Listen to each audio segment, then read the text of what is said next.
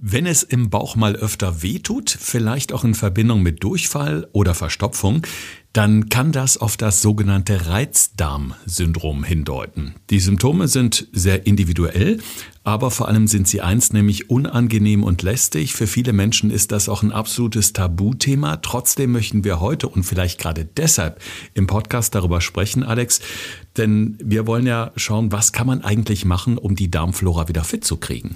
Ja, genau, Thorsten. Es gibt ja ganz viele verschiedene Varianten von Symptomen, die du dann eventuell hast. Ob das nun der Durchfall ist, die Verstopfung ist, der aufgeblähte Bauch. Also ganz viele Symptome, die ja quasi auftreten können. Und da wollen wir uns gleich mal anschauen, was man alles machen kann und vielleicht ein bisschen Linderung herbeiführen kann. Gesund gefragt. Fünf Tipps für deine Gesundheit. Mit TV-Reporter Thorsten Slegers und Personal Trainer Alexander Nikolai. Damit ganz herzlich willkommen zu einer neuen Folge und zu einem sehr wichtigen Thema. Es geht nämlich, ja, zusammenfassend gesagt, um die Darmgesundheit. Und da werden wir gleich auch mit dem Chefarzt der Klinik für Innere Medizin und Gastroenterologie im evangelischen Krankenhaus Dienstlaken sprechen, Dr. Edmund Purucker. Das Krankenhaus gehört nämlich zum Verbund des evangelischen Klinikums Niederrhein. Das ist ja unser Partner hier im Podcast Gesund gefragt. Und ich bin schon sehr gespannt, was heute unser Mediziner zu dieser ganzen Thematik Feedback sagt. Alex, aber zunächst mal müssen wir natürlich erklären, was steckt eigentlich dahinter, also hinter diesem Begriff Reizdarmsyndrom. Ja, erstmal das, glaube ich, ganz wichtig, diesen ganzen Begriff überhaupt mal so ein bisschen näher zu kommen und so ein bisschen zu erklären. Was erstmal vordergründig wichtig ist. Erstmal, was ist überhaupt ein Syndrom? Das ist, glaube ich, erstmal für viele Leute überhaupt wichtig zu verstehen. Denn ein Syndrom bedeutet erstmal, dass ich eine bestimmte Konstellation von Symptomen habe. Und diese Symptome führen halt dann letztendlich dazu, dass ich sage, okay, ich habe eine gewisse Form von, wie jetzt hier bei diesem Reizdarm, ein Syndrom, was halt auftritt unter gewissen Symptomen, aber ich habe alle anderen Sachen ausgeschlossen.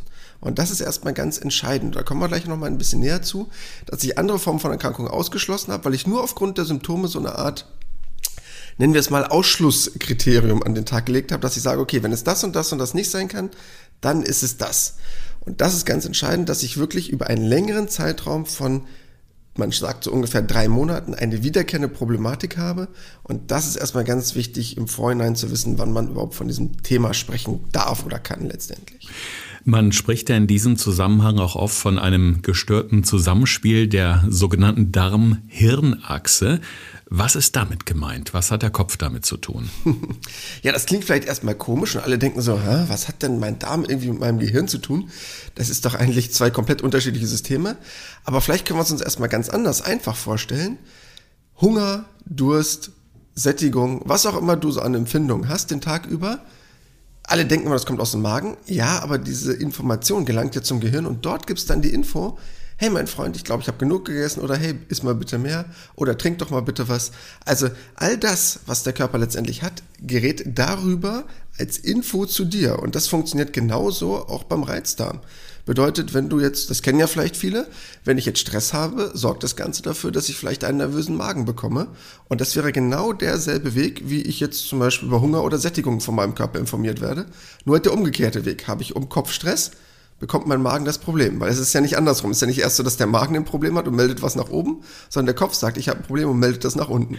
Also spielt die Psyche auch eine wichtige Rolle in dem Zusammenhang. Was kann denn dafür, ja, ein oder mehrere Auslöser sein, Alex? Ja, definitiv ganz entscheidender Punkt, Thorsten. Denn wenn du mal überlegst, dass egal welche Form von Emotionen du jetzt hast, Stress, Ärger, Angst, wird ja immer dein zentrales Nervensystem aktiviert, was ja auch grundsätzlich gut ist, weil vielleicht ist es ja wirklich eine Gefahrensituation, die dich wirklich in eine schlimme Situation bringen könnte. Aber vielleicht ist es auch nur selbstgemachter Stress. Es ist ja letztendlich erstmal egal, wie er entsteht. Aber die freigesetzten Stresshormone aktivieren halt wirklich dann diese Nervenzellen in deiner Darmwand und das wirkt sich halt letztendlich auf deinen Verdauungsprozess aus. Und das kann halt zu Durchfall, Verstopfung, Blähung, Unwohlsein, wie auch immer führen. Und das kann wirklich dieser entscheidende Punkt sein. Das kann natürlich auch eine sonst physische Ursache haben. Kommen wir gleich mal ein bisschen näher zu, was jetzt direkt von deinem Magen-Darm-Trakt ausgeht. Aber viel wichtiger ist, dass halt das einen extrem starken Einfluss haben kann, die Psyche. Und nur mal so ein kleine Info am Rande. 45 Prozent der Menschen sprechen zum Beispiel auf ein Placebo an. Und das ist ja schon mal ein riesengroßer Wert. Also wenn man das mal hört bei Reizdarmsymptomen, 45 Prozent sprechen auf ein Placebo an, heißt ja, wie viel der Kopf letztendlich damit zu tun hat. Wahnsinn. Also äh, die Menschen gehen ja auch ganz unterschiedlich mit verschiedenen Wehwehchen um. Die einen sagen, ach Gott, es wird schon wieder und die anderen haben direkt auch so ein bisschen Sorge, oh Gott, das könnte was Schlimmeres sein. Und äh, darum freuen wir uns sehr, dass heute Edmund Puruka, Chefarzt äh, vom Evangelischen Klinikum in Dienstlaken bei uns im Podcast ist. Denn die große Frage ist ja auch, wie erkenne ich denn als Laie überhaupt, dass da etwas nicht stimmt in Bauch oder im Bauchraum, um es mal so zu sagen? Ja, gute Frage. Die erste gute Frage ist natürlich, was ist eine normale Verdauung? Und eine normale Verdauung ist also Stuhlgang zwischen zwei bis dreimal am Tag bis zweimal bis dreimal die Woche. Das ist alles noch im Rahmen des Normalen. Und wenn diese Stuhlgewohnheiten, also wenn das lange so ist und stabil ist, muss man sich auch keine Gedanken machen. Mhm. Beim Reizdarmsyndrom wie auch überhaupt bei allen gastrointestinalen Erkrankungen kommt es natürlich dann zum Auftreten von zusätzlichen Problemen.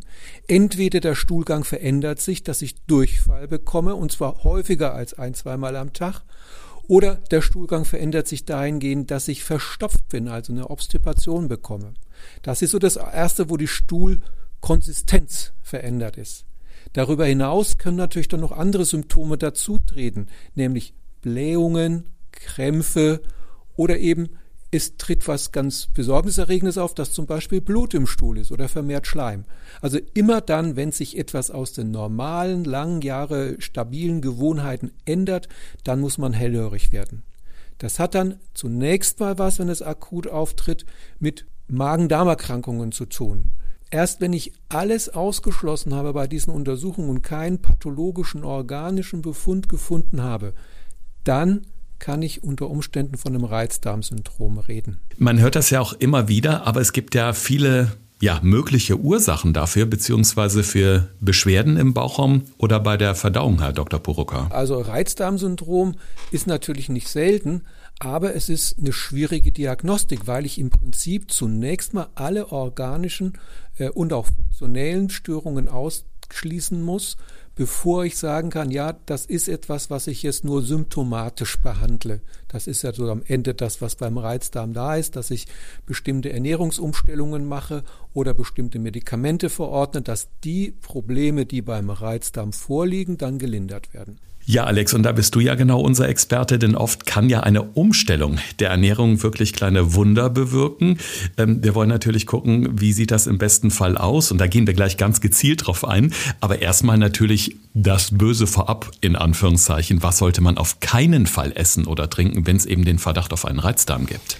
Okay, sagen wir es mal andersrum, Thorsten. Was kannst du dir denn vorstellen, was wirklich gar nicht gut ist für deinen Darm, wo du sagst, okay, wenn ich das da oben reinschmeiße, brauche ich mich auch nicht wundern, wenn der Disco ist, wie wir es neulich mal als Begriff hatten. Ja, ich denke einfach mal bei ganz, ganz scharfen Sachen oder bei sehr stark verarbeiteten Lebensmitteln, die dann auch noch eine gewisse Schärfe haben. Und ich glaube, einfach Alkohol geht auch gar nicht und wahrscheinlich auch sehr, sehr fettige Sachen, die per se irgendwie schwer zu verdauen sind. Ja, Alkohol ist schon mal ein ganz guter Punkt ganz wichtig, weil gerade Alkohol, also erstmal ja, gerade wenn es hochprozentiger ist, dass er auch wirklich den Magen reizen kann. Das heißt, das wäre schon mal ein ganz entscheidender Punkt, worauf man so ein bisschen achten muss. Dann sind natürlich die Klassiker. Ich sage jetzt einfach mal so, wie ich denke, ne? Kippe, Kaffee.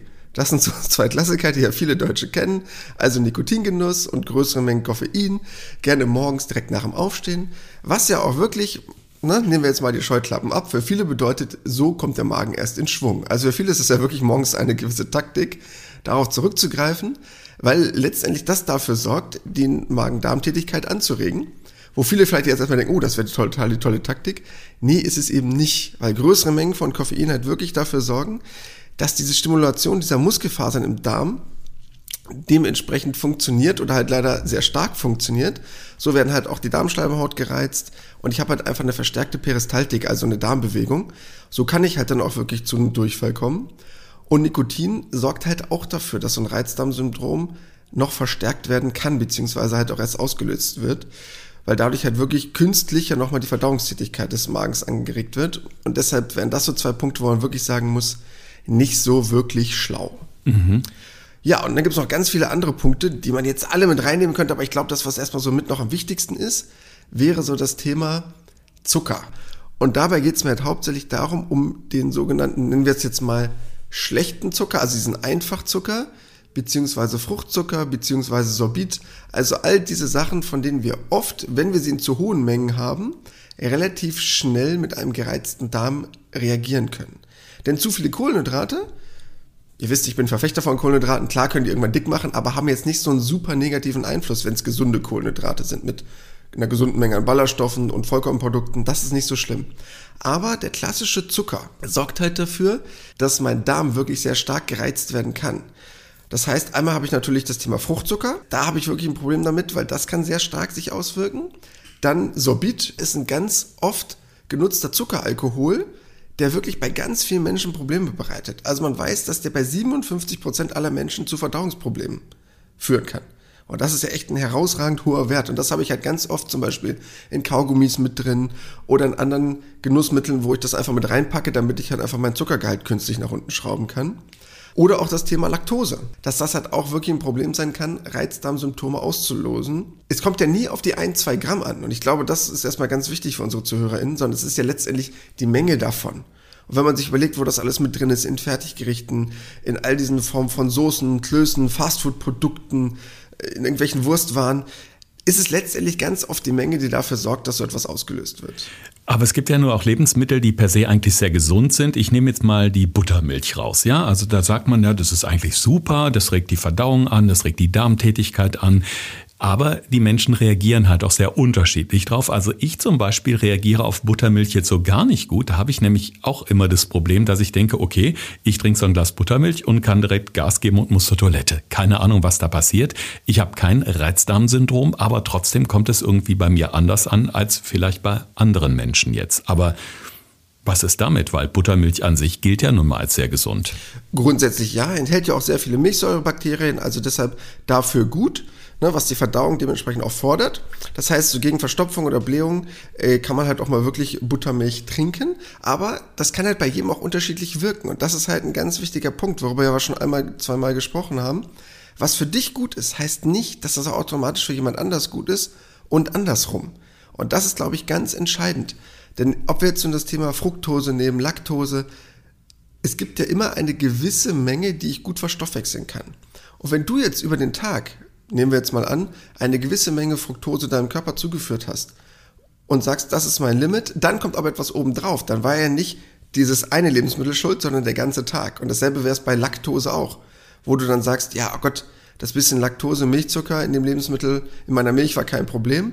Dann aber noch die drei Kugeln Eis und, und, und obendrauf, das war halt dann zu viel.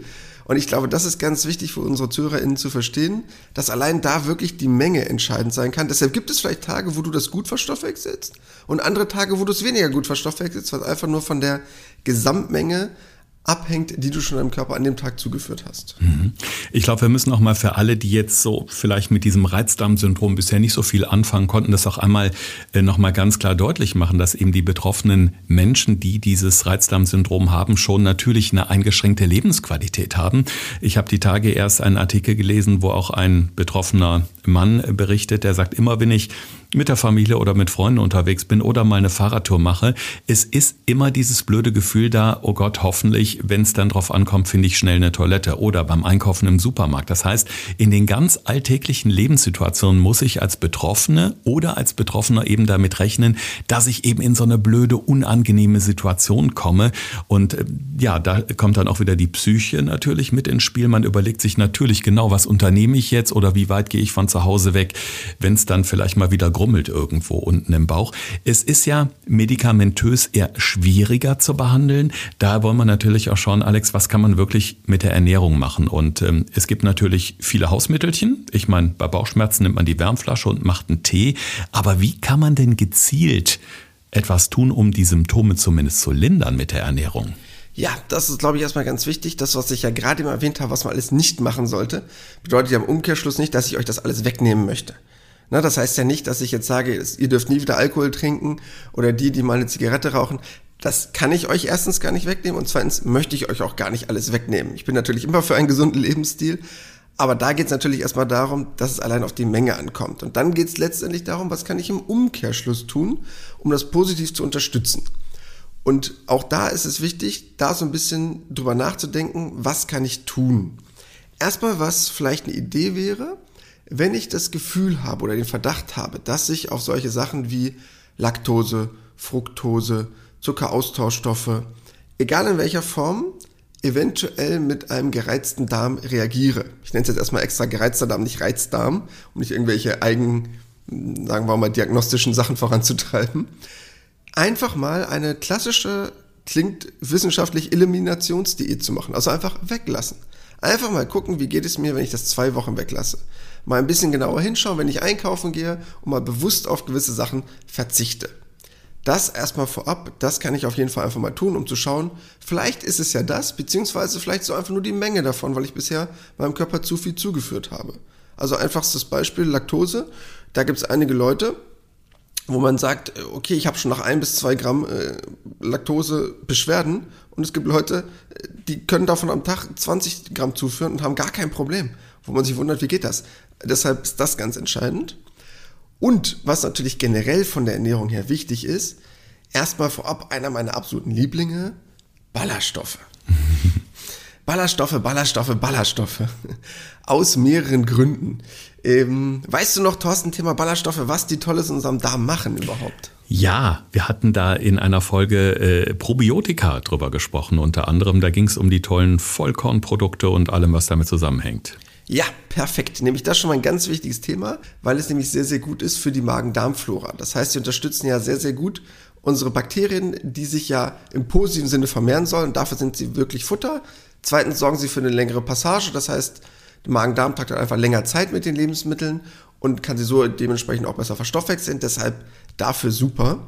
Und natürlich brauche ich ansonsten einen sehr, sehr hohen Anteil an Gemüse, was natürlich immer gesund ist. Machen wir uns nichts vor, aber gerade für Reizdarm ganz entscheidend, das Ganze zu unterstützen.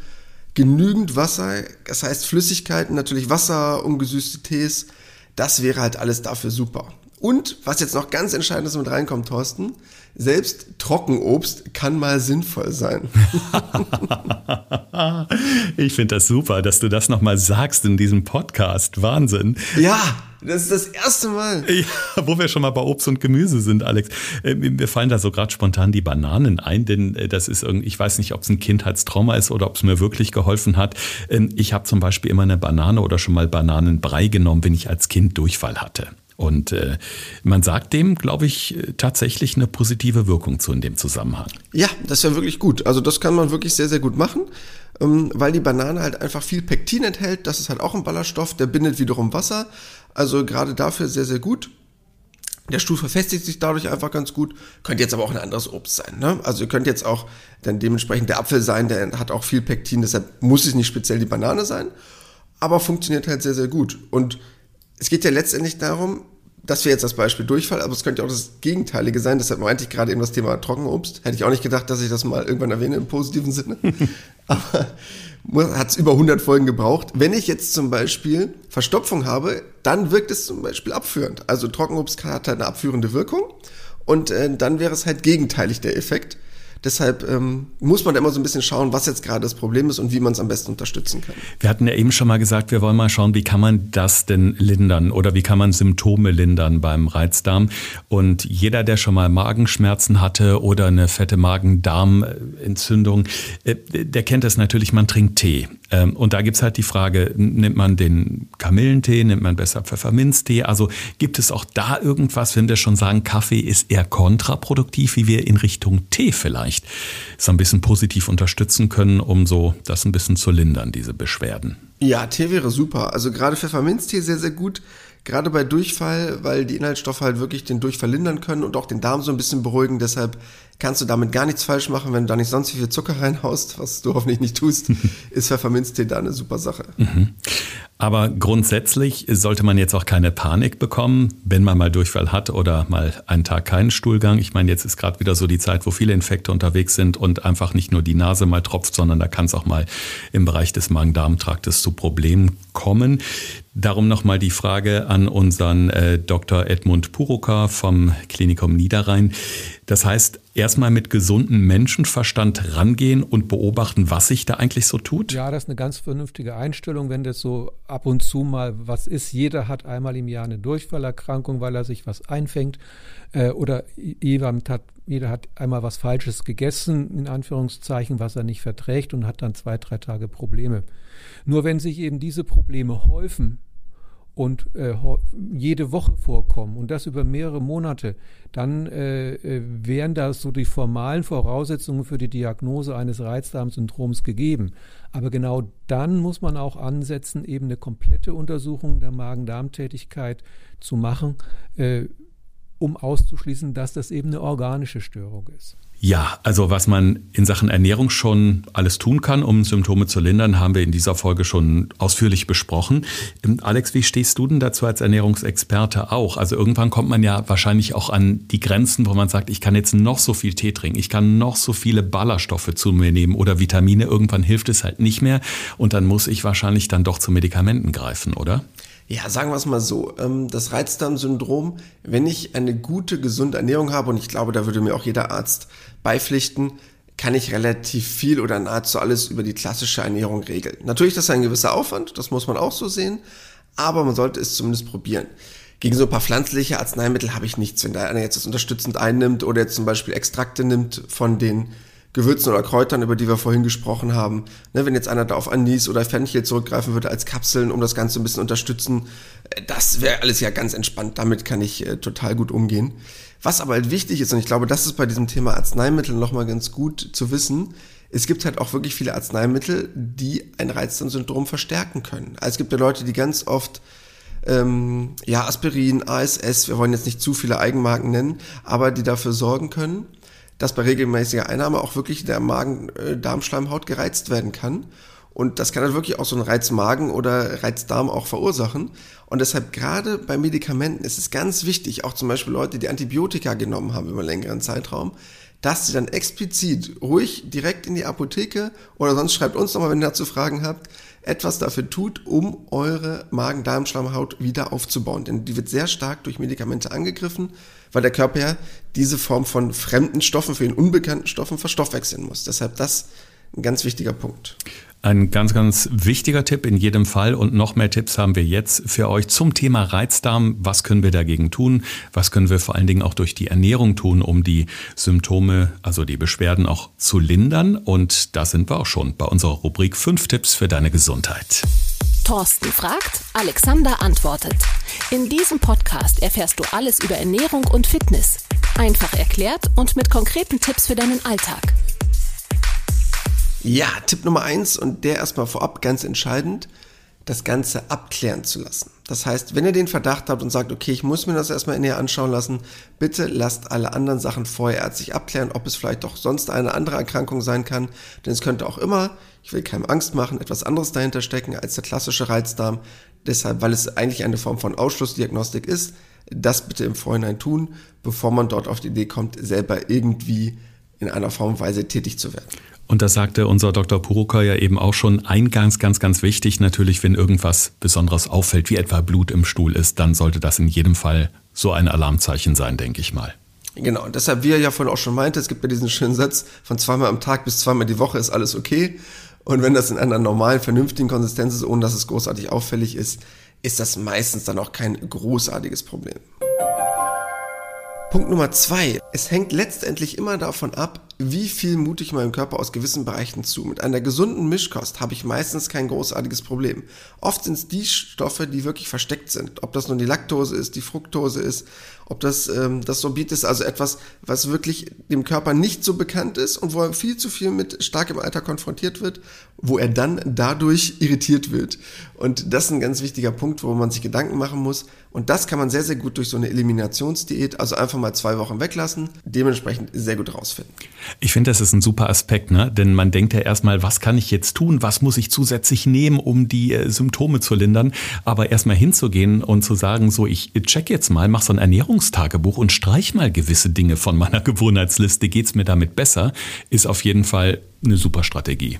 Ja, und das wäre auch genau Tipp Nummer drei gewesen, Ernährungstagebuch.